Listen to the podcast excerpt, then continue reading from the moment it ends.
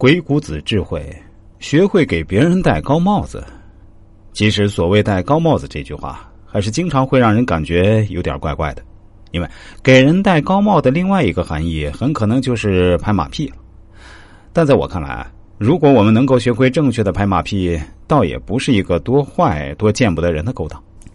在现实世界中，或者说在成年人的世界里，谁敢拍着胸脯说自己从来没拍过别人的马屁呢？各位听众朋友，你们敢这样说吗？曾经有个笑话是这样说：古代有个读书人，学业有成后，准备下山了。于是先生就对读书人说：“你可知道社会上人心复杂？不知道你想过应该用什么办法去面对社会上那些形形色色的人呢？”这位读书人非常自信的说：“老师，你不要担心，学生我准备了一百顶高帽子，见人就给一顶，何愁世间人心之复杂呢？”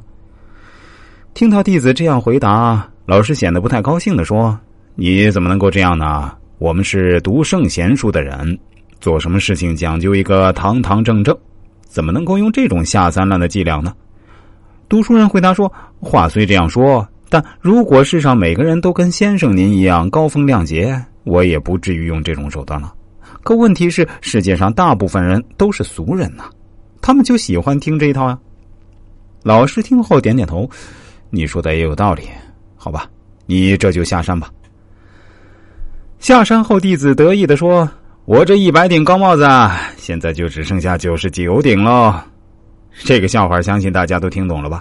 可见每个人都还是喜欢被别人拍马屁的。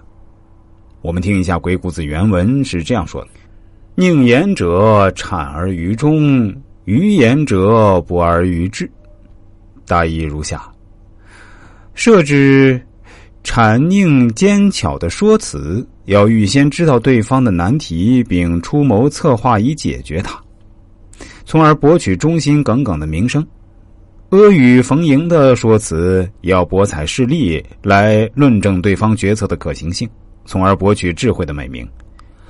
跟大家讲个故事：朱元璋他出身低微，自幼在黄觉寺出家为僧，后来凭着时代风云际会以及自己的奋斗，终于当上了皇帝。有一天，朱元璋忽然心血来潮，要去黄觉寺学习。原来，他少年在黄觉寺当和尚时，曾信口做过几首打油诗，想去看看是否还写在墙上，以重温旧梦，重新体验一下当年的感受。大才子谢晋是当时文渊阁的侍读大学士，其人文采风流，妙语连珠，所以这样应景的事儿，自然少不了他陪嫁。黄觉寺的方丈听说当年的小沙弥以鲤鱼跳龙门成了当今的圣上，而且还要光临本寺，自然是诚惶诚恐，万分高兴，便赶紧吩咐下去，把寺庙里里外外打扫的一尘不染，之后才敢开门亲自迎接圣驾。朱元璋进了门也不说话，只是四处寻找当年所题之诗，怎么也找不到，就严肃的问方丈。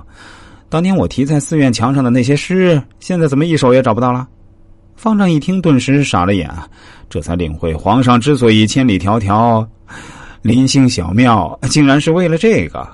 可原来的诗早已被擦洗干净了，但此刻又不能如实的回禀，急得他只能用手在空中四下瞎比划，却说不出话来，还一个劲儿的用眼睛瞅谢晋，希望他能够帮自己摆脱窘境。